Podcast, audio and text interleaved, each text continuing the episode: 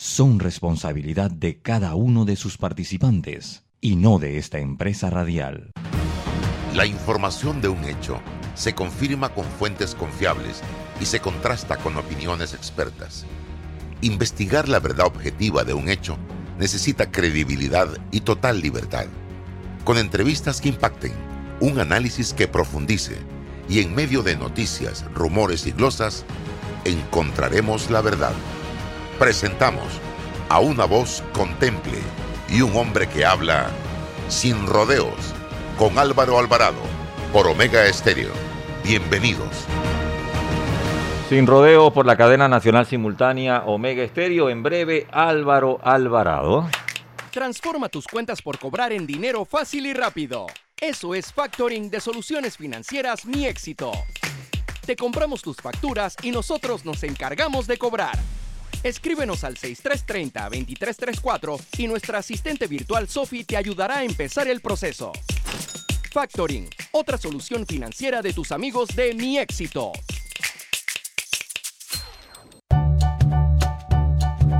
Yo no sabía, pero les voy a contar que los trenes del Metro de Panamá los limpian en cada viaje para que todos vayamos más seguros y evitemos contagios. Imagínense, o sea, lo limpian para mí. Amo los paseos en el metro. Esta semana en Fantastic Casino, los mejores centros de entretenimiento de todo Panamá. Tenemos Nacho y bebida a 2.50. El cubetazo te regala un bono de 3 y gratis todos los días. 5 oportunidades para ganar. Y este viernes, sorteo de efectivo y la presentación del Mechi Blanco, Ulpiano Vergara. ¿Qué esperas? Vive la Fantastic en Fantastic Casino. Aprobado por la JCJ. Resolución 2716 y 2721 del 29 de diciembre del 2021 del 17 de enero al 18 de marzo. Postúlate en panamaenpositivo.com. Tú podrás ser uno de los nominados este año en la gala presencial de este 2022. Recuerda, Panamá elige.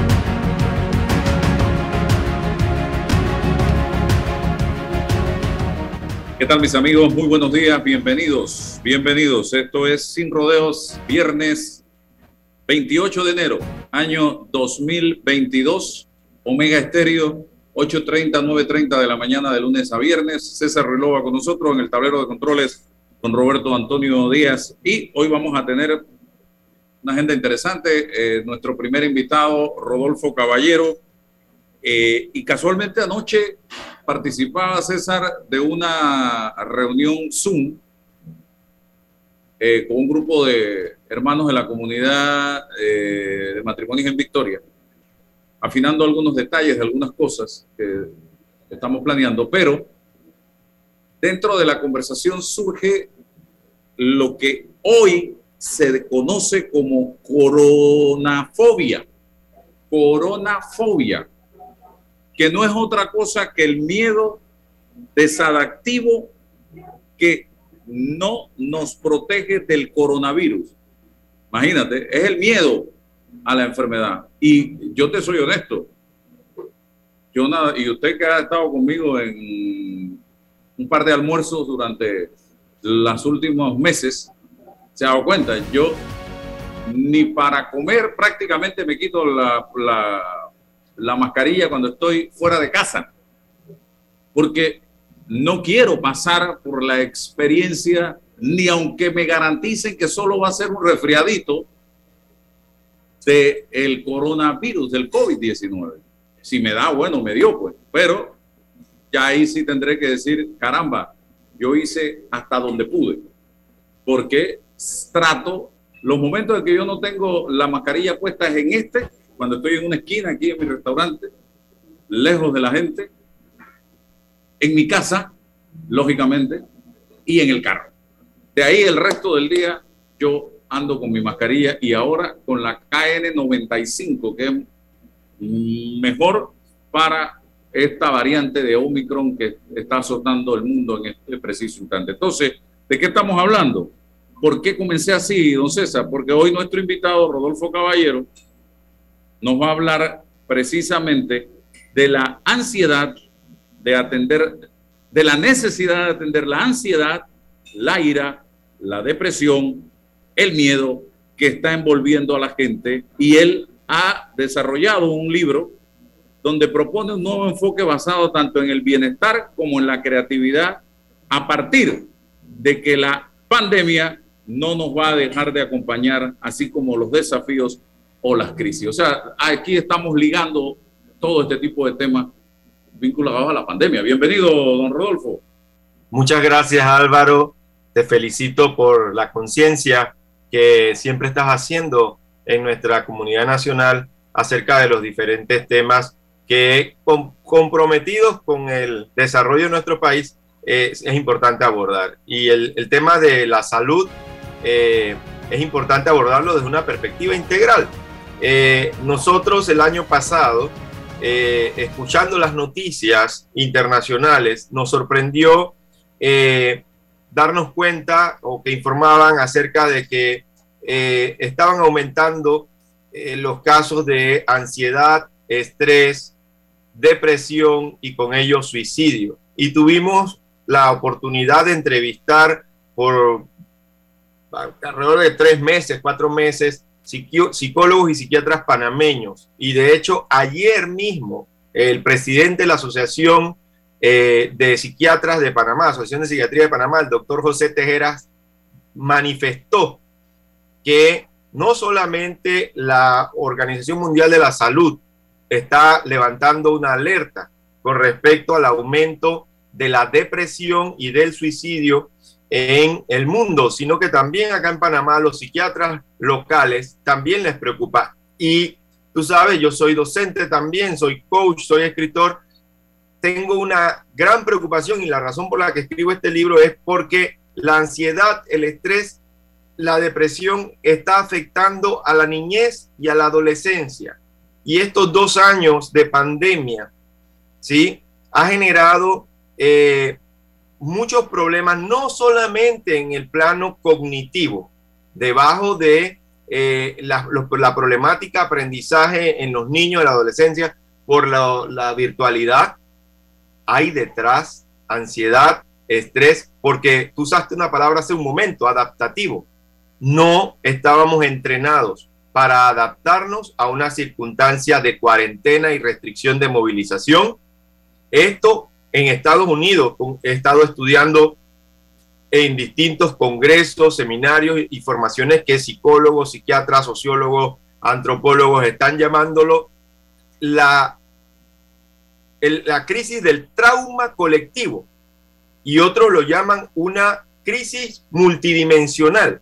Entonces, en el libro planteo una perspectiva no solamente de que hay que tomar en cuenta la salud física y cuidarnos con las mascarillas y el distanciamiento, sino también disminuir la velocidad y procurar la calma. ¿Por qué? Porque dicen los expertos que esto, esta restricción de cuarentena, ese temor, ¿sí?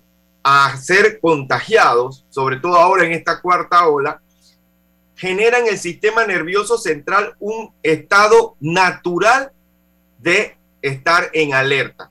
Esto es lo mismo como si viviéramos en, lugares de guerra en donde están bombardeando y tú sabes que, las personas que viven en, estado, eh, en, lugares donde hay guerra eh, están todo el día en estado de alteración, su, su, sistema nervioso central se altera, no se pueden concentrar, eh, no duermen bien, abusan de la comida, etcétera, etcétera. Hay una serie de manifestaciones que hacen que la persona eh, se desgaste con el tiempo. Imagínate, en Panamá nosotros llevamos ya dos años en estas situaciones. Además, hay otro factor crucial. En una encuesta que hizo la UNICEF el año pasado, tres encuestas telefónicas, la, la niñez panameña se le dio menos comida en estos dos años de pandemia y todavía estamos en pandemia. Quiere decir que todavía hay niños y adolescentes que tienen menos comida, primero. Segundo, se, descubrió en ese informe que la niñez y la adolescencia no obtuvo acceso a los servicios de salud como antes porque los papás tenían miedo de que sus hijos se, se contagiaran y no los llevaban al médico. Entonces tenemos un cúmulo de factores que están afectando la salud integral del niño y del adolescente. Y no solamente eso, sino mi preocupación es, ¿qué va a pasar el día 7 de marzo cuando yo me enfrente a 440 alumnos que tengo en mi colegio? Soy capaz de ver que ese muchacho, esa muchacha que está frente a mí, probablemente perdió un familiar y puede, haber, puede estar todavía de duelo. Y de hecho es así, porque yo soy profesor y tengo estudiantes que han perdido abuela, abuelo, hermanos, hermanas, tíos, y ese proceso de duelo es invisible para mí porque yo estoy viendo ahí un estudiante uniformado que viene a dar clases, ya que yo lo instruya. Pero tengo que, y esta es mi gran alerta a todos los educadores, a todos los directores de escuela, a la ministra de Educación, al Ministerio de Salud, con respecto a que tenemos que sensibilizarnos acerca del estado mental, emocional, moral, espiritual de, del que vienen los niños y adolescentes a, nuestros, a nuestras aulas, a nuestras comunidades educativas. Las autoridades tienen que comenzar a desplegar protocolos no solamente de bioseguridad, sino enseñarle al, niño a respirar profundamente, que lo sea, que sea capaz de eso no solamente el profesor de educación física o el profesor de religión en su materia, sino el profesor de matemática, que se tome un minuto para decirle a los muchachos, relájense, este no es el fin del mundo. Si no se entiende, voy a volver a explicar. O sea, tenemos que entrar con un espíritu de, de calma, de sabiduría y no de presión, como ocurre en muchos casos, en donde yo tengo que cumplir con un contenido que darle a mis estudiantes y yo voy a turugar a los chiquillos con trabajos y cosas porque estuvimos dos años fuera de clase presencial. Entonces, lo que me sospecho es que puede haber tensiones y conflictos si los docentes no somos conscientes de estas realidades familiares, individuales, culturales y nacionales que han estado viviendo los niños y los adolescentes. Sí. Rodolfo, buenos días. Eh, mira, aquí hemos tenido a, psicólogos, hemos tenido, hemos conversado con psiquiatras y hemos llegado a una conclusión de que existe un mito urbano de que el que va al psicólogo, el que va al psiquiatra tiene problemas estructurales en el orden mental y hay una, eh, un estigma eh, y la gente dice, no, no va y procura no ir cuando eso le genera salud.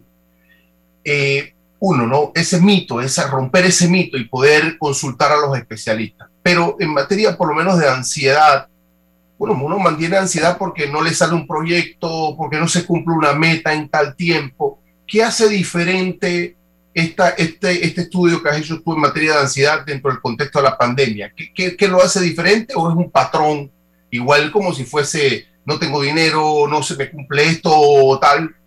¿Es algo diferente? Voy a contestarte eh, pensando en, el, en la audiencia, más que pensando técnicamente. Si por dos años, yo imagínate que yo soy un niño, un adolescente de 12 años, si por dos años mi papá no trabajaba, no trabaja, mi mamá no trabajaba y se dedicaba a cuidar a mí y a mis hermanitos. Pasamos a clases virtuales y cero contacto con personas cero salidas a jugar con mis amiguitos como antes, ¿sí? El papá y la mamá discuten todos los días porque no alcanza la plata y tienen que ver cómo estiran, si les llega el bono, si no les llega el bono, si les dio COVID, si no les dio COVID, si la abuela está comiendo, si la abuela no, está, no le está llegando el, el, el, bono, hay que ver cómo se hace para mandarle comida. Imagínate esta simple situación multiplicada por dos años. ¿En qué nivel de ansiedad y estrés está el sistema nervioso de un ser humano. En alta. Eh, eh, es como si todos los días te apuntaran como una pistola, es como si todos los días te dijeran, hoy no hay comida, ¿qué, vamos a hacer? Y esa experiencia jamás tú tuviste preparado para vivirla. Eh, el, el problema no es una vez me quedé desempleado por tres meses y bueno, estuve ansioso, sí, un tiempo, me deprimí otro tiempo y, recuperé mi trabajo. No, Aquí hay personas que inclusive, no quiero olvidarlo, hay personas profesionales, dueños de empresas, que han quedado en la quiebra, han perdido su casa, han perdido sus empresas, han tenido que liquidar empleados. ¿Cómo queda la imagen de uno mismo? Yo te pregunto a ti, César, si tú eres empresario y tú por, por toda la vida has tenido tu imagen de buen profesional y prestigio, ¿cómo tú te sientes el día en que tú, le tienes, que tú tienes que cerrar las puertas de tu negocio porque no hay ingresos? Eso lastima la imagen de las personas. Eso crea una, no solamente ansiedad, crea estrés, crea preocupación, miedo, culpa, ira, pena, dolor, toda esa experiencia de duelo, ¿sí? Que vive el ser humano y yo no voy a contextualizarlo como lo llamas tú en un contexto de, mito urbano, sino es una cruda realidad. Ustedes y yo conocemos personas que dicen, eh, tuve que cerrar mi negocio, oye, tuve que vender la casa en la playa para poder subsistir un año más porque no veo en el horizonte empleo. Y los adolescentes de clase media alta, dice que este año eh, que inicia la, escuela pública vamos a recibir creo que 40 mil adolescentes y, jóvenes que su papá no tienen para mandarlo a escuela privada. Y entonces todo eso cambia, es, una, es una transición. Y, mira, yo no, no quiero... Eh, porque el concepto de mito urbano es, como llamar la atención acerca de, oye, eso no es un, extremo, es un, es un extremo, porque hay, mira fulano, mengano, que han superado eso, mira el otro que, pero el problema es cuando ahora mismo las estadísticas oficiales mandan alerta acerca de que están aumentando los casos de depresión, los casos de suicidio, y ya sabemos muy bien cuáles son los efectos. Álvaro comenzó diciendo la coronafobia, la, el miedo, cuando se convierte el miedo en una fobia, ¿sí? Quiere decir que la persona está obsesionada mentalmente y su conducta únicamente responde al miedo, a cuidarse, a protegerse. Entonces, tú imagínate hablar con, con una hermana, con un hermano tuyo que le dé coronafobia y no va a ser el mismo que antes, ¿me explico? Entonces, todos estamos siendo afectados por la pandemia multidimensionalmente. Económicamente tenemos, eh, y de hecho hay montones de escritos eh, sobre la importancia de la resiliencia económica, pero es importante la resiliencia social también, la resiliencia eh, mental, emocional.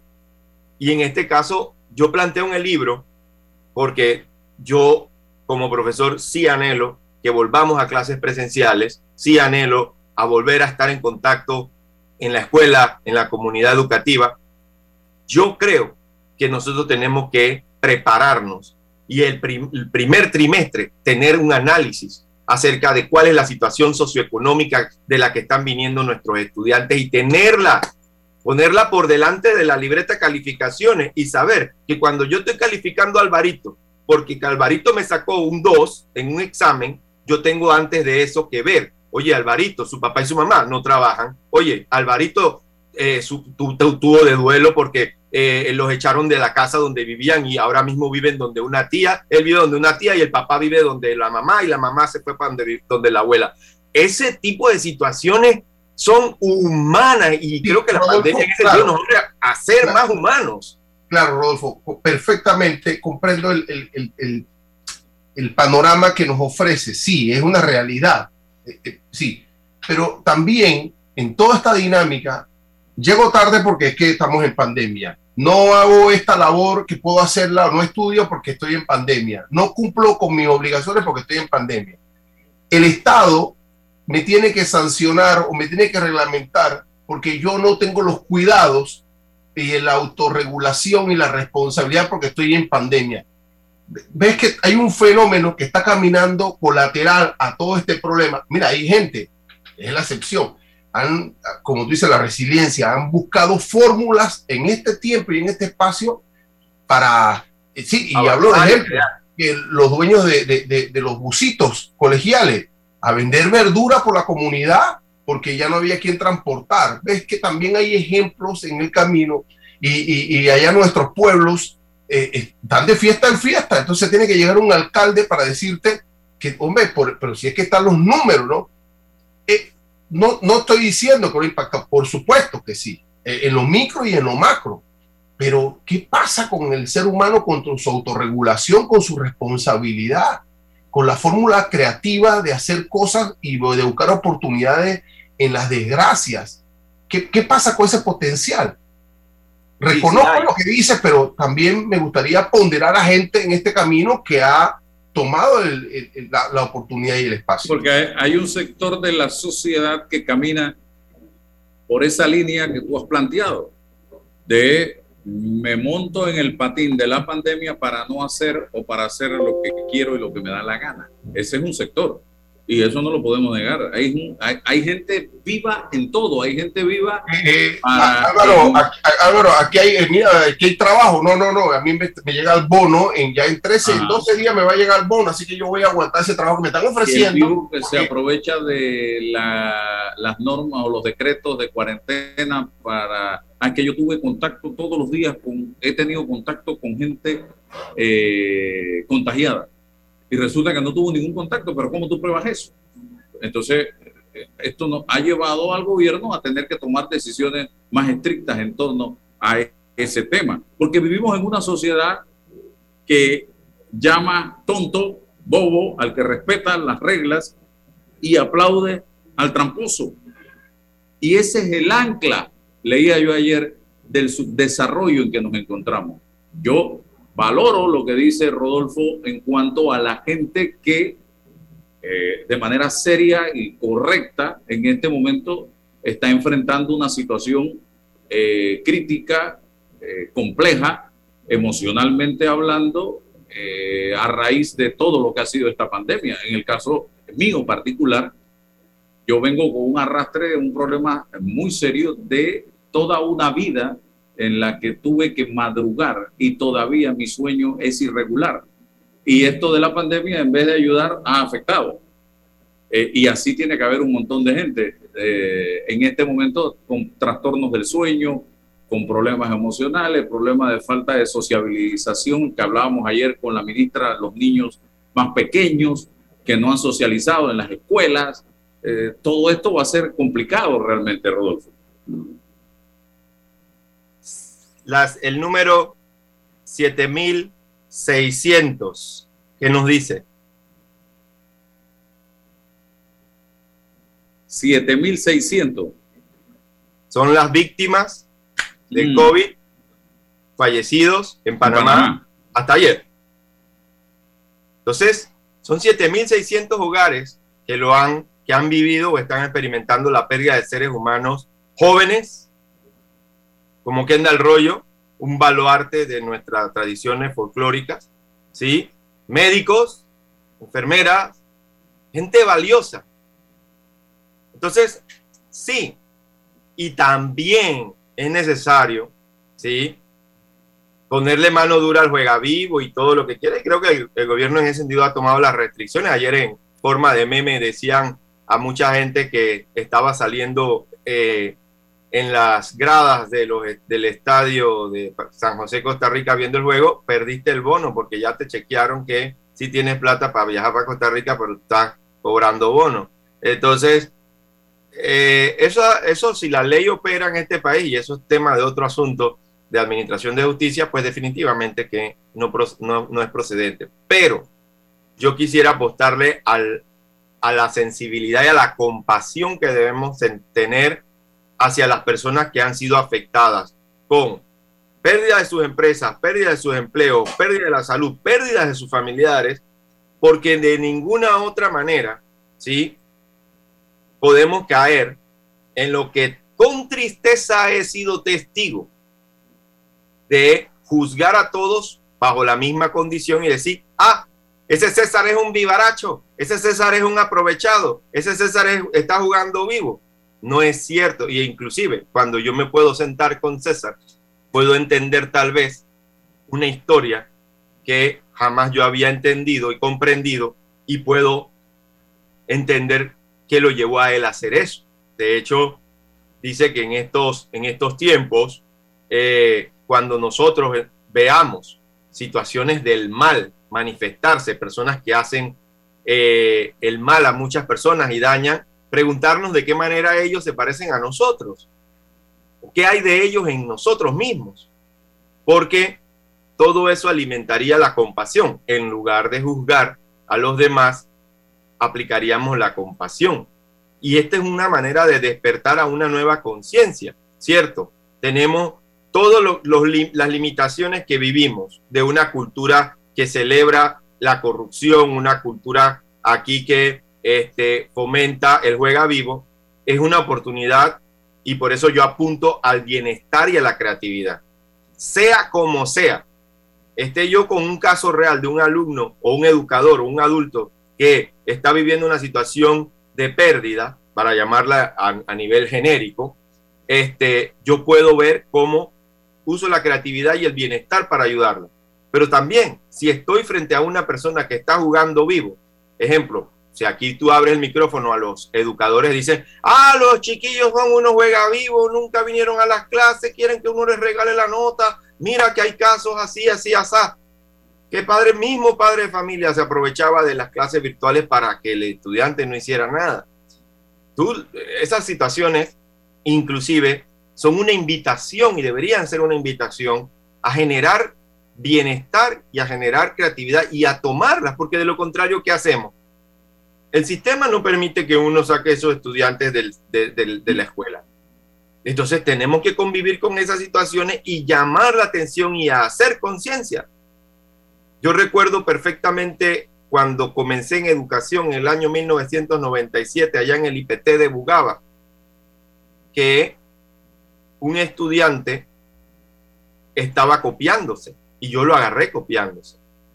Y yo le dije, ven acá papá, no, no, no voy a hacerte nada. Párate aquí delante de tus compañeros y únicamente te pido que dentro, si dentro de ti encuentras un poquito de honestidad, admitas que te estabas copiando. Y este muchachito admitió con honestidad que en efecto sí se estaba copiando. Le digo yo, solo eso quiero que aprendas, porque nadie es perfecto, todos fallamos, todos podemos equivocarnos, pero el problema no está en equivocarnos y fallar. El problema está en negar que estamos fallando, en negar que tenemos debilidades, en, negar que nuestras perspectivas son parciales, son limitadas. Tú tienes un punto de vista, César tiene otro, yo tengo otro, y ninguno de los dos es malo por eso. Pero en nuestro país tenemos una cultura de ego donde queremos ser, ser los más sabios, los más inteligentes y creer que nosotros dominamos la verdad. Y ante estas situaciones nosotros tenemos que ser más humildes y ser más sinceros y reconocer en nosotros que todo lo que nosotros creemos que es absolutamente la verdad no es cierto, es relativa. Y siempre hay otras perspectivas y otras perspectivas de donde podemos ver las cosas. Imagínate ahora, en, Estados Unidos, una de las cosas que a, nivel de educación se está eh, imponiendo y a nivel de salud mental también para promover la salud mental con los niños, los adolescentes en las escuelas, porque allá las escuelas están abiertas hace rato, es promover la bondad o la amabilidad y la compasión en el aula de clases, en la comunidad educativa. Y que la bondad y la compasión sean lo que dominen el hacer y el quehacer de la educación es una tarea importante. ¿Por qué? Porque en este momento, cierto, hay jóvenes, estudiantes, eh, que uno los conoce, que son estudiosos. Una comunidad educativa resiliente integralmente no puede darle la espalda y negar, ¿sí? Otros factores que nosotros analizamos en, en el libro, como el aumento de actos delictivos en los adolescentes estos últimos dos años, que yo te mandé a, ti el reporte, en donde dice que los, el abuso sexual es el principal acto delictivo de los niños y adolescentes de Panamá. No podemos negar el aumento de la violencia en la familia. ¿Sí? Entonces tenemos que tener una perspectiva de decir, bueno, ¿quiénes son mis niños adolescentes en mi escuela, en mi sistema escolar, de alto, que están viviendo situaciones de alto riesgo y protegerlos y cuidarlos al máximo. ¿Y quiénes son los que no están siendo de alto riesgo? Que por el contrario, puedo ayudarlos a liberar mayormente su potencial y también atenderlos. Tenemos que tener, no podemos medir con la misma vara a todos los estudiantes. ¿Dónde, conseguir, ¿dónde conseguir este material, este libro de tu autoría, Rodolfo, porque es interesante sentarse a revisarlo. Yo creo que con la información que nos está suministrando, hay que meterse a verlo, definitivamente. Y los padres, los propios estudiantes, los docentes, tienen que revisarlo. Bueno, este es un libro que no pretendo eh, hacer más de cinco copias eh, físicas que ya hice. Una se la di a la ministra de Educación, otra al director de Servicios Psicopedagógicos y otros tres eh, los tengo guardados, porque lo que quiero es tener conversatorios con la gente y decirle, tengo esta información, oiga, díganme ustedes que, porque el problema cuando uno escribe libros es que los libros se quedan en la teoría y si nadie te los compra, nadie los lee. Yo quiero salir, eh, he salido, de hecho, el enviado notas y cartas a los directores de todas las escuelas públicas y privadas de Panamá para invitarlos a ellos a tener conversatorios sobre este tema con los educadores. Y en este mes, que ya entran los educadores de escuela privada en febrero, este, espero eh, vamos a tener. De hecho, el lunes y martes estoy con los educadores del IPA de Panamá eh, teniendo un conversatorio. A mediados de febrero tenemos eh, conversatorio virtual con la Universidad Autónoma de Chiriquí y el Hospital José Domingo de Ovaldía sobre este tema, porque hay una serie de situaciones estructurales como son la violencia, la delincuencia, que están y van a afectar el proceso de presencialidad de las clases. Y, te pongo ejemplo de estudiantes que me dicen, hubo una estudiante que me dijo a mí un día, profesor, lo que pasa es que eh, mi hermano está en una banda aquí en la, en la comunidad tal y nosotros nos tuvimos que mudar y yo por eso no puedo hacer las tareas porque nosotros nos tenemos que estar mudando constantemente porque a mi hermano lo intentaron matar y también nos quieren matar a nosotros. Y yo no trabajo en el chorrillo, yo trabajo acá en Chorrera. Entonces, hay violencia, hay estrés, hay ansiedad, hay suicidio y la clave está en, sí, apostarle a la razón y apostar por toda la gente que tiene interés en estudiar, pero también de alguna manera nos va a tocar proteger y cuidar a nuestros niños adolescentes eh, como si fuéramos un albergue, pero fuera de albergue, dentro de la escuela, brindarles ese cuidado a los niños adolescentes. Y ayer me decía alguien, oye, Rodolfo, pero los educadores qué? Entonces, hay ya estudios del Wellbeing Institute, el Instituto Bienestar que está en Ciudad del Saber, que han estado estudiando la salud mental de los educadores y la salud mental de los educadores también ha estado afectándose. Entonces, tienes el caldo perfecto para ver muchos conflictos y tensiones, ¿sí? En la sociedad panameña, porque tienes educadores con deterioro de su salud mental, padres de familia igual, niños y adolescentes igual. Suma todo eso y júntalo. O es necesario ponerle atención al tema de resiliencia. Y tú me dirás, bueno, ¿y eso de resiliencia integral con qué se come? ¿Qué es lo que, a qué apuesta? Bueno, apuesta a la palabra que tú usaste hace, al inicio de nuestro programa, del programa, ser capaz de adaptarnos. No tenerle miedo al miedo, comenzando con las emociones. No tener reinventarnos. A mí esa palabra me, a mí esa palabra no me gusta de reinventarnos porque al final te reinventas con los elementos que hay. Por ejemplo, yo puedo agarrar la pantalla de mi computadora ahorita mismo y reinventarla, y en vez de hacerla cuadrada, hacerla circular, pero estoy usando los mismos elementos. En cambio, ¿qué tal si, qué tal si evolucionamos? ¿Por qué? Porque si tú miras los programas acerca de la evolución del universo, acerca de la evolución de la naturaleza, acerca de cómo todo está ha evolucionado, nada es igual. Todo se transforma en algo mejor y en, la perspectiva integral de la resiliencia, justamente nosotros planteamos a la gente que no es necesario deshacernos, ¿sí? De nada, reinventarnos, no, sino adaptarnos evolutivamente a las circunstancias que estamos viviendo para desde una nueva conciencia, ¿sí? Actuar de una manera más sabia y compasiva. Más ecuánime, más ecuánime. Nosotros en Panamá somos todavía muy de todo blanco y negro, o todo o nada, o blanco y negro, muy, seguimos la ley de, de Newton, de la física. No, es que esto es así o asá. No, no, no. Yo inclusive, por eso te digo de los libros, yo no quiero ni pretendo que mi libro se venda.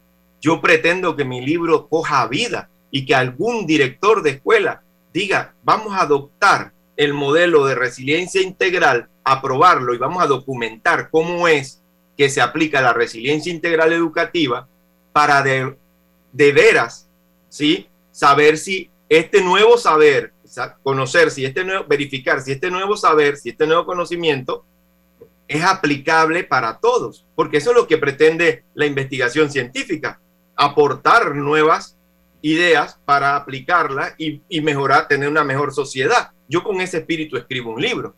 ¿sí? Bueno, te agradezco, Rodolfo. El tiempo es nuestro enemigo más importante en la radio, así que interesante esta plática que nos invita a un periodo de adaptación frente a la nueva realidad que estamos viviendo. Así que vamos a la pausa comercial, regresamos porque queremos tocar otros temas, entre ellos, eh, ahora que estamos en, en béisbol, hablar un poquito de lo que está pasando en el Estadio Rico Cedeño de Chitré, de la suspensión de carnavales ayer, medida que aplaudo yo, que tenía que hacerse por la coyuntura que estamos viviendo. Regresamos enseguida.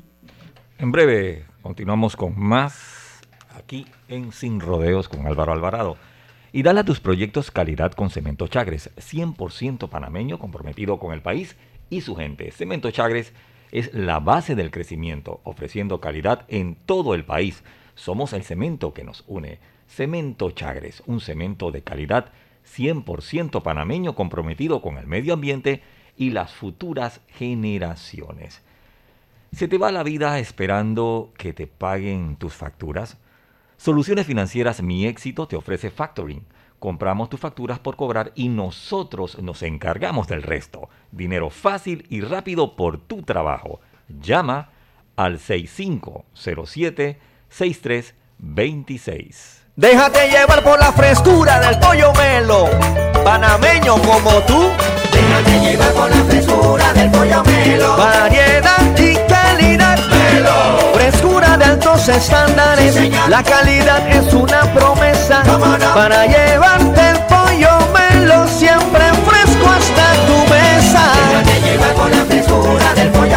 Por su sabor y calidad lo prefiero. Déjate llevar por la frescura. Esta semana en Fantastic Casino, los mejores centros de entretenimiento de todo Panamá. Tenemos Nacho y bebida a 2.50. El cubetazo te regala un bono de 3 y gratis todos los días. 5 oportunidades para ganar. Y este viernes, sorteo de efectivo y la presentación del Mechi Blanco, Ulpiano Vergara. ¿Qué esperas? Vive la Fantastic en Fantastic Casino. Aprobado por la JCJ. Resolución 2716 y 2721 del 29 de diciembre del 2021.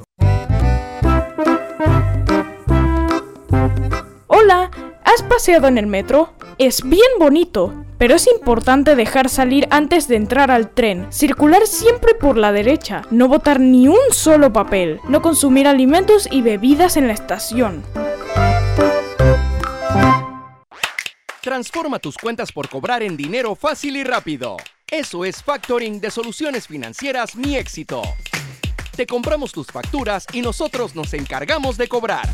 Escríbenos al 6330-2334 y nuestra asistente virtual Sophie te ayudará a empezar el proceso. Factoring, otra solución financiera de tus amigos de Mi Éxito. Bueno, me voy a comer con una estrella. Mm. Espérate, ¿y tu esposa sabe? Claro, ella sabe que la estrella del sabor es American Star. Y por eso en la casa comemos delicioso. American Star, el tasajo, jamón, chorizos y embutidos más suaves, económicos y con el sabor que le gusta a todos. ¡Oh! ¿Me invitas a conocer esa estrella? Busca la estrella roja y azul American Star, la estrella de tu cocina.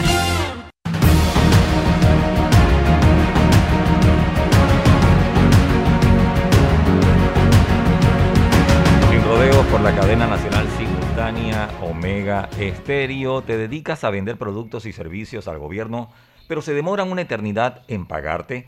Soluciones Financieras Mi Éxito te ofrece factoring. Compramos tus facturas por cobrar y nosotros nos encargamos del resto. Dinero fácil y rápido por tu trabajo. Llama al 6507 6326.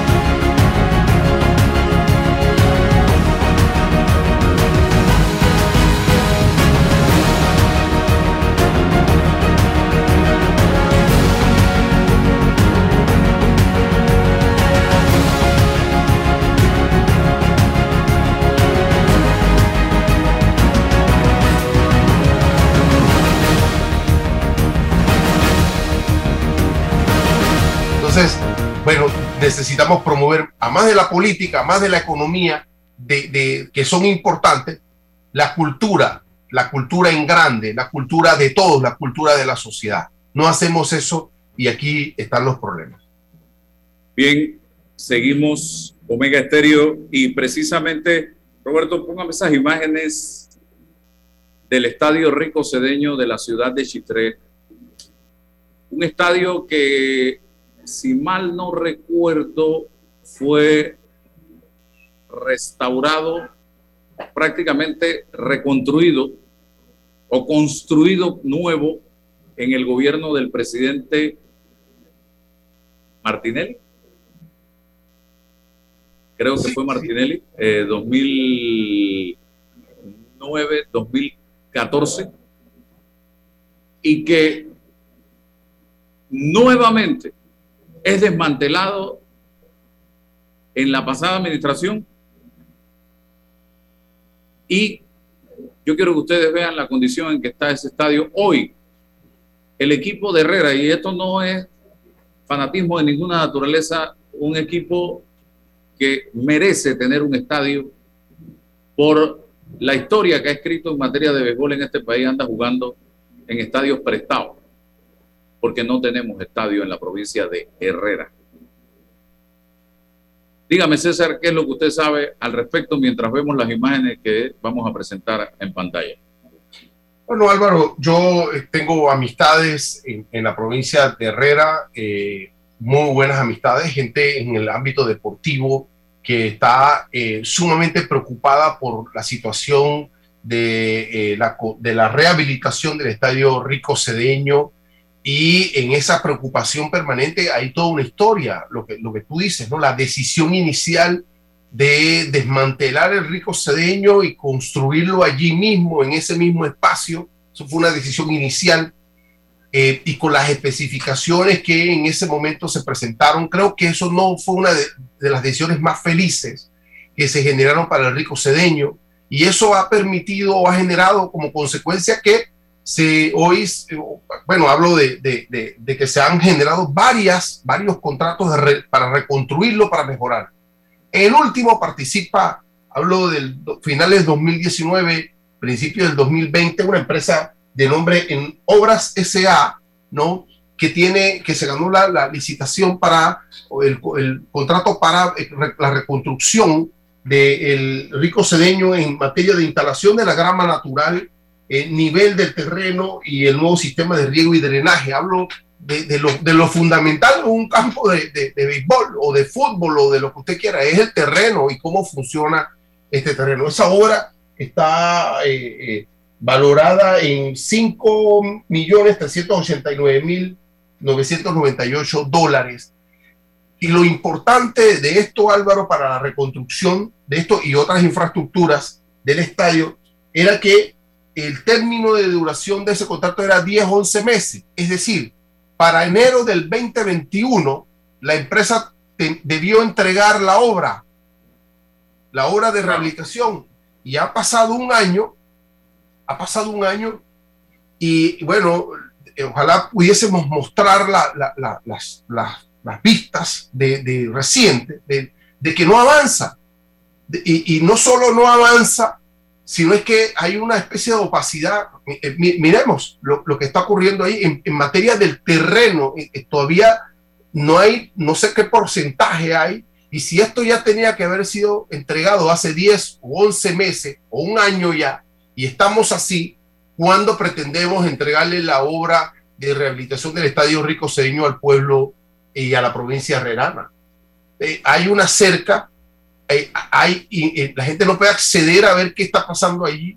No hay em, rendición de cuentas, la gente no le explica a la comunidad, a los grupos que le interesa, cuál es la circunstancia y la situación, qué factores están impidiendo la no entrega de, o ha impedido la no entrega del estadio.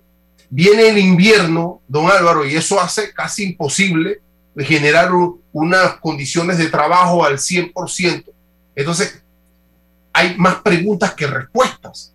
Y, las preguntas que se hacen, en este caso la provincia de Herrera y el pueblo herrerano, es ¿por qué razones no se ha entregado el estadio a más de un año ya de, de, mora? cuál es el estatus actual de la obra. ¿Quién fiscaliza esa obra? ¿Ha variado el valor de la obra? ¿Qué ocurre con la intervención y el papel de las autoridades eh, gubernamentales en la provincia? Y por supuesto, ¿qué dice el director de Pandeporte, Héctor Brown, sobre esta circunstancia y esta situación del Estadio Rico Cedeño? Álvaro, la historia de nosotros que nos apasiona el béisbol, yo aún siendo santeño, es que la provincia de Herrera, por su tamaño territorial, le ha dado prestigio en el béisbol a Panamá. Eh, eh, eh, ha tenido hegemonía en, la década del 80, finales de 70, principios de, todos los 80. Herrera le, dio una, un, prestigio al béisbol nacional. Entonces, es, la, es la provincia la que se merece cuanto antes la resolución de este problema. No hablemos del tema de la, de la infraestructura de, carretera en la circunvalación, ni sabemos qué ocurre con eso después de muchos años. Pero el estadio, don Álvaro, ¿qué está ocurriendo? ¿Qué dice el señor Héctor Brand? De por qué después de un año no se ha entregado esta obra para la provincia de Herrera. Em, delicado y, y no nos podemos acostumbrar a la excusa porque esto de la pandemia nos está dando una especie de legitimidad para excusarnos de todo y, tomarnos la foto para hacer para las licitaciones, para el, contrato, pero ¿por qué no nos, no nos tomamos la foto cuando tenemos que dar la cara para decir las razones del por qué esto no, ha sido construido? Y la gente no sabe nada.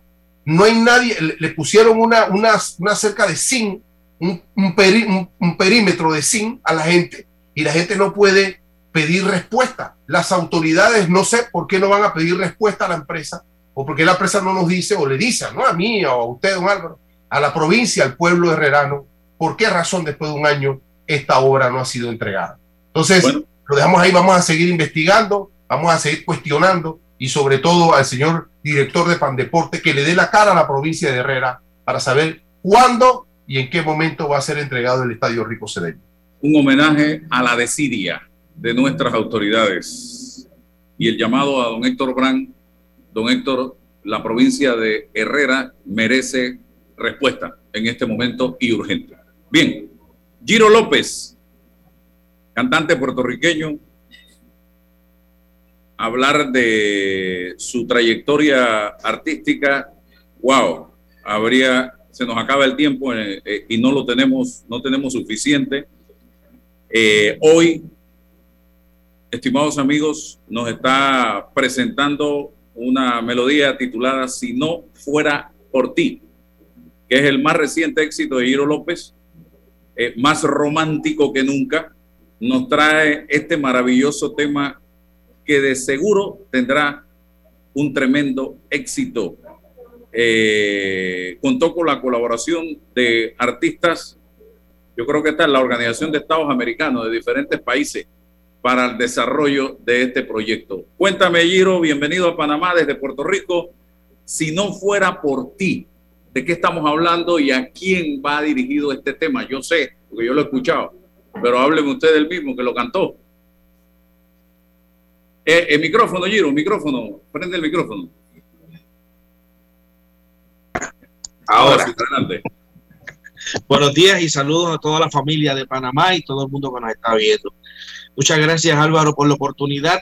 Bien contento de... Eh, estoy súper emocionado por el lanzamiento de esta nueva creación musical que pues se titula como bien dijiste, si no fuera por ti. Y pues eh, este tema eh, ha sido creado, como bien has dicho, a nivel inter, como a nivel internacional, porque pues aquí está eh, Rosendo, Jay Lugo, estamos Puerto Rico y Panamá unidos una vez más para crear esto y Cuba inclusive. bueno, pero en, realidad el tema lo acabamos de estrenar hoy y ya, ¿verdad? Empiezan a llegar los comentarios positivos, así que el tema está gustando muchísimo. ¿De qué se trata la canción? La letra. Bueno, la... ¿por quién? ¿A quién te refieres? Bueno, imagínate tú, como de costumbre, a la mujer. La mujer es la que nos hace posible ser quien somos. Cuando de cada, detrás de cada hombre hay una buena mujer. Y pues se trata de esta de, de, de, la pareja que hace, eh, ¿verdad? Le da, le da entusiasmo, le da apoyo, eh, le da esa fuerza que necesita para, tras caer, pues poderse levantar. Y esta canción representa totalmente, eh, ¿verdad? Cuando uno está, a veces, nosotros los seres humanos, pues, ¿cómo te puedo explicar? A veces tú sabes que nosotros los seres humanos pasamos por situaciones, eh, ¿verdad? Este, donde pues son tristes, son fuertes, y ahí está siempre esa mujer detrás, con la mano en su hombro, en mi hombro, eh, diciéndome levántate, echa para adelante, siga hacia adelante, eh, fuerza, voy a ti, tú, tú eres mi caballito ganador. Eh, y ahí es donde uno coge pep, tú sabes. Y, es súper romántica, es una canción que entiendo yo llena todas las expectativas de lo que es una buena canción. Es un tema muy moderno, cuenta con el conocimiento de, de mi gran amigo Jay Lugo a nivel musical eh, la instrumentación, pues hay personas de Colombia, de Costa Rica, eh, de Puerto Rico, de Miami, de Nueva York. O sea, eh, hay un sinnúmero, ¿verdad? Hay un equipo bien grande donde entendemos que, esta canción contiene todos los elementos para, para, para gustarle al público. Así que estamos celebrando el gran lanzamiento de este gran tema, si no fuera por ti. Si no fuera por ti, está siendo lanzada también o, se ha grabado también en típico panameño, en, creo que eh, música urbana y en salsa, eh, Giro, algo histórico. Sí, esta canción, ah, yo tengo, eh, tuvo la, la, idea de hacerlo, ¿verdad? De una manera simultánea, porque pues se ha hecho en el pasado, pero en esta ocasión, eh, en los últimos tiempos, es la primera vez que escucho en realidad que, que se hace de esta manera, el cual llama la atención. Incluso eh, yo fui el que le sugerí que lo sacáramos el mismo día.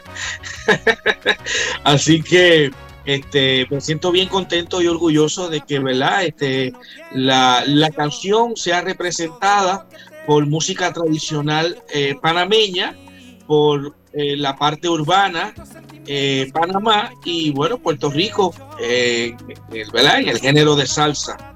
Así que, obvio, ya está disponible en todas las plataformas, ya está disponible en todas las redes sociales la información. Está en YouTube ya, que debutó esta, noche, esta madrugada a las 2 de la noche, debutó el, video, así que ya lo, lo pueden ver. ¿Dónde se puede escuchar la canción? ¿En YouTube y dónde más? ¿En qué plataformas está, la subieron ya? Plataformas musicales están en Spotify, eh, iTunes, eh, CD Baby, y en su plataforma de su preferencia. Están en todas. Están si no fuera por ti, Giro López. Así se consigue. Oye, Giro, ya para ir aterrizando, yo soy un aprendiz día tras día de la música de salsa.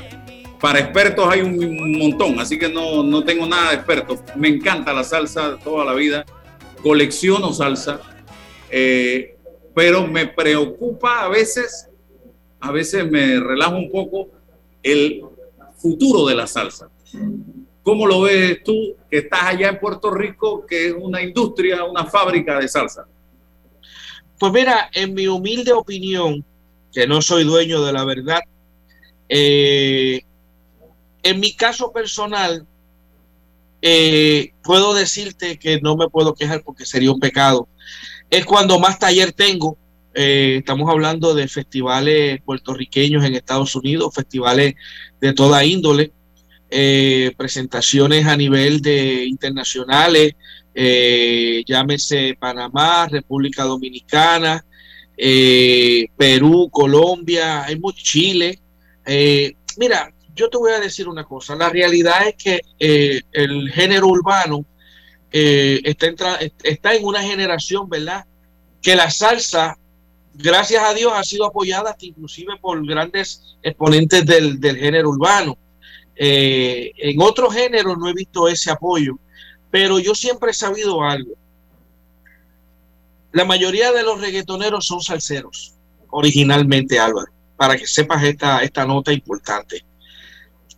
Un Tego Calderón es súper salsero, eh, Dari Yankee, eh, Nicky Jan, eh, Raquín Ikeguay. Aquí en mi casa estuvo el otro día Raquín y, y estaban cantando Mi Amor Lunático. Se saben hasta los soneos, me imagino que se saben las de los demás. Eh, hay muchos exponentes de la música urbana, no todos, pero hay muchos que son admiradores de la salsa originalmente. Eh, puedo decir que cuando ellos estaban en su, ¿verdad? En su crianza eh, de niño, pues la salsa estaba en todo su apogeo y, y, bueno, pues eso fue lo que se les quedó. Hay una nueva generación que posiblemente de pronto, pues este, hay uno que otro que simplemente escucha urbano y no conoce más nada. Pero yo, yo voy a decir una nota bien importante. Independientemente de que uno esté en un género, uno tiene que educarse en lo que está sucediendo a nivel general, no tan solamente salsa, bachata, merengue, eh, hip hop, americano, europeo. Eh, hay que leer, hay que, hay que educarse y no concentrarse porque eso, irse a los extremos, es como siempre han dicho, es negativo. Así que yo, yo, ¿verdad? Les sugiero a, a los nuevos muchachos que también escuchen de todo un poco, no tan solamente salsa. Pero nosotros tenemos nuestro público, nosotros eh, tenemos mucho taller, eh, obviamente por medio de la pandemia, Álvaro, pues tú sabes que eh, no tan solamente la salsa, el mundo entero se paralizó y seguimos este, con los estragos de esta, ¿verdad? Esta situación tan difícil. Y, y bueno, este, ¿qué te puedo decir? Tan pronto salgamos de esta pandemia, no dudes que los festivales de Estados Unidos, eh, ahora mismo yo, por ejemplo, tengo como, como 15 contratos en pausa con ya filmados que se tuvieron que posponer el año pasado y este año van por ese camino. Y no tan solamente Giro, es todo el mundo que iba a trabajar en ese festival, hasta el sonidista, hasta el que clava los clavos de la tarima. O sea, eh, eh, se ha perdido mucho trabajo, no tan solamente en la rama musical, sino en, en, otra. Lo que sucede es que la, eh, las artes han sido las más afectadas, las que requieren de aconglomeramiento de público, pues como la música, pues ha sido la más afectada del mundo entero. Todos los artistas han sido, yo a cada rato leo yo en la, en la prensa, en el internet, que fulano de tal de México canceló una gira, que, de, de, que el otro de Colombia, Juanes, canceló otra gira. Este, todo el mundo está, tiene que cancelar, o porque salieron Tommy Torres, el otro, aquella, Ernita Nazario, eh, los festivales grandes de salsa igualmente. O sea, eh, si no es no, si no es por la pandemia, es por la orden, eh, ¿verdad?, del gobierno en, en, todos los países que son distintas, Las pero más sino también a veces hay una persona contagiada.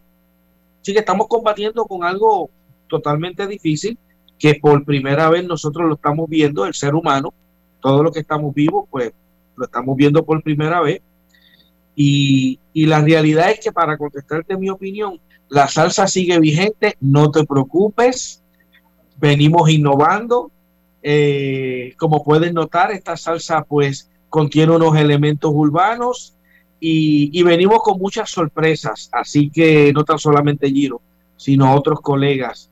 Así que eh, significa mucho la letra, el mensaje, el arreglo musical y de la forma que se trabaje el producto.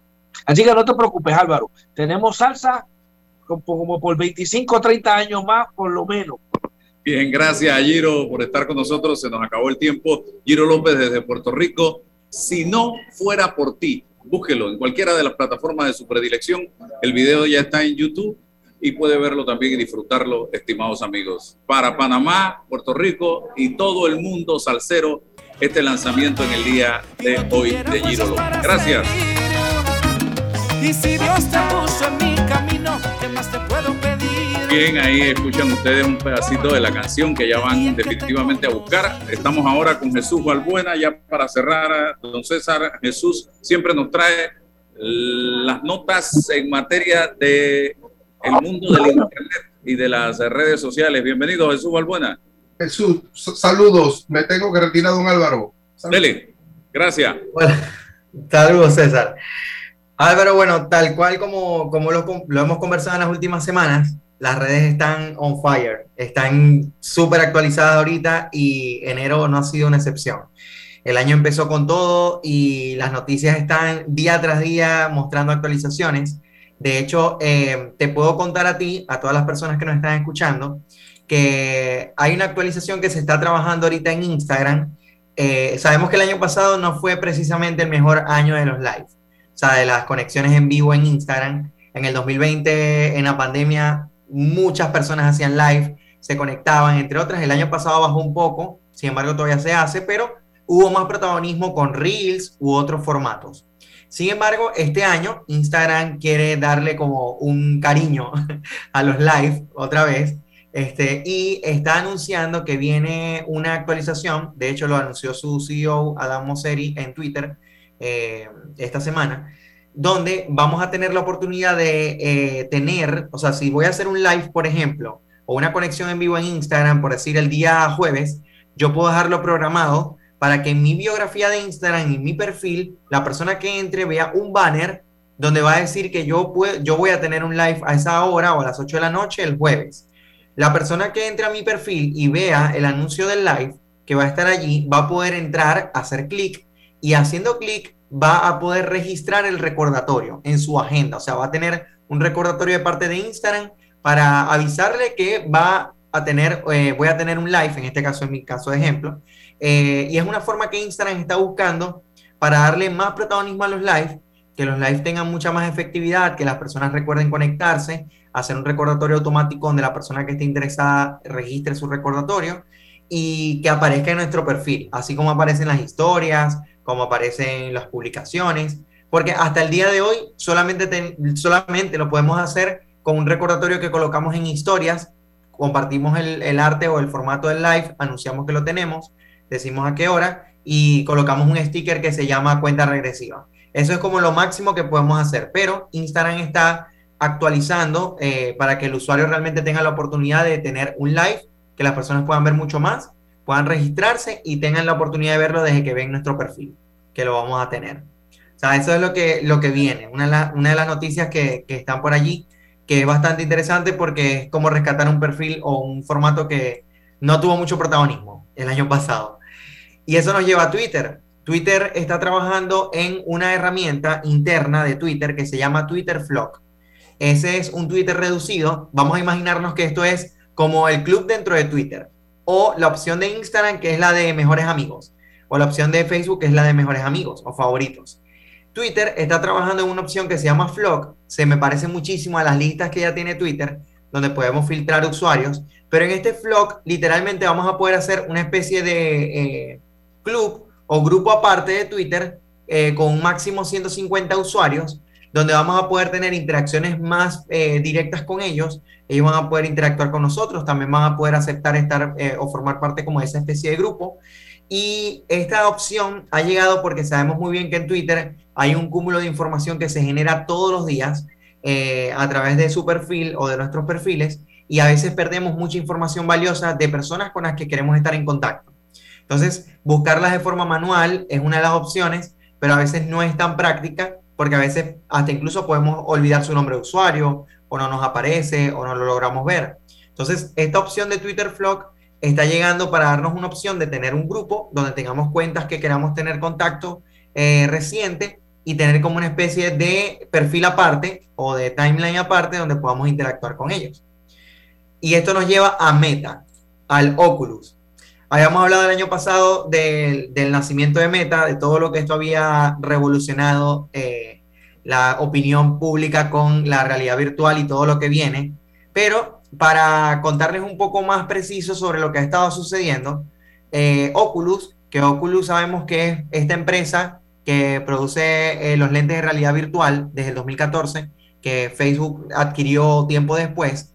Oculus ha cambiado de nombre, ahora se llama MetaQuest, obviamente formando parte del paraguas de Meta. Eh, y bueno, es parte obviamente de darle una cercanía al nombre de Meta, este, adaptarse al rebranding de Facebook y por supuesto seguir invirtiendo en el metaverso, que esto es parte de, las noticias como tal. Eh, entre, bueno, entre los cambios que está haciendo Oculus, por supuesto, está esperando que tenga mucha más presencia dentro del proyecto que tiene, que tiene Meta, en este momento donde se están eh, añadiendo empresas de videojuegos también, donde se están añadiendo inversionistas de mucho capital, este, para hacer realidad esto, ya sabemos que de 10 a 15 años según la proyección que se tenía como tal. Y una última noticia tiene que ver con el Facebook Messenger. Sé que en Panamá no se usa tanto el Facebook Messenger, sin embargo, las empresas aquí en Panamá o las personas que tienen negocios sí utilizan bastante Facebook Messenger para hacer publicidad pagada y llegarle a personas que estén interesadas en un producto o servicio. Y Facebook actualmente está trabajando en una actualización de su eh, mensajería. Eh, ¿Qué es lo que quiere agregar? Quiere agregar indicadores de escrituras, eh, colocar las insignias de los usuarios que están verificados, quiere incluso trabajar en avisar cuando haya una notificación o notificar, perdón, cuando haya una captura de pantalla. Si alguien hizo captura de pantalla del chat, ese mensaje le va a llegar a la persona que está del otro lado del Facebook Messenger, o sea, la otra cuenta. Este, la actualización nos va a permitir guardar fotos y videos, estar en contacto obviamente con, con las personas, que esa es parte de la idea. Recordemos que también podemos dejar mensajes programados a través de Facebook Messenger. Y bueno, los chats grupales que también Facebook Messenger los va a tener. O sea, si seguimos teniendo miles de opciones para comunicarnos con el público. Algo que quería hacer como paréntesis final es que el Facebook Messenger eh, normalmente está conectado a los anuncios de Facebook, así como vemos que en una página web puede estar conectado al WhatsApp también se hace con Facebook Messenger es una buena herramienta para quienes están haciendo publicidad en estos momentos. Entonces, son algunas de las cosas que están ahorita, ahorita durante esta semana, lo que ha pasado esta semana en redes sociales. En una sola semana. Bueno, gracias, don Jesús Valbuena, por estar con nosotros otro viernes más aquí en Sin Rodeos. A todos por la sintonía. Si Dios nos da permiso, nos vemos el lunes nuevamente. Excelente fin de semana. La información de un hecho se confirma con fuentes confiables y se contrasta con opiniones expertas. Investigar la verdad objetiva de un hecho necesita credibilidad y total libertad. Con entrevistas que impacten, un análisis que profundice y en medio de noticias,